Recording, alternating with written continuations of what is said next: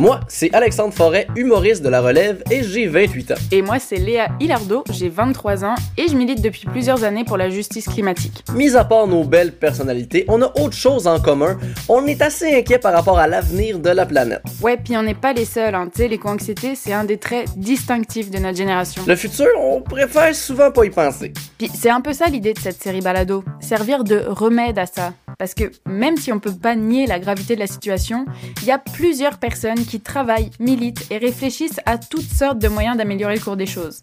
On habitait les deux à Montréal, on était étudiantes euh, pas du tout prédestinées à partir d'une ferme maraîchère. C'est ça, on a eu le goût de faire partie d'un mouvement de changement au niveau euh, tout simplement de notre mode de production alimentaire.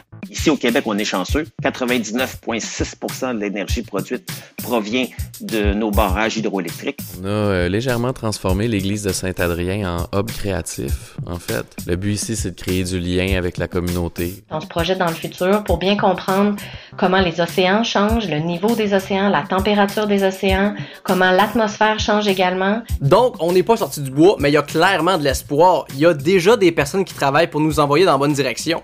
Ben oui, c'est ça. T'sais, les changements climatiques sont déjà là, mais quand t'es dans la chenoute jusqu'au cou, bah tu te mets en mode solution. Donc on va aller à leur rencontre, question de voir l'avenir du Québec un peu plus en rose et en vert.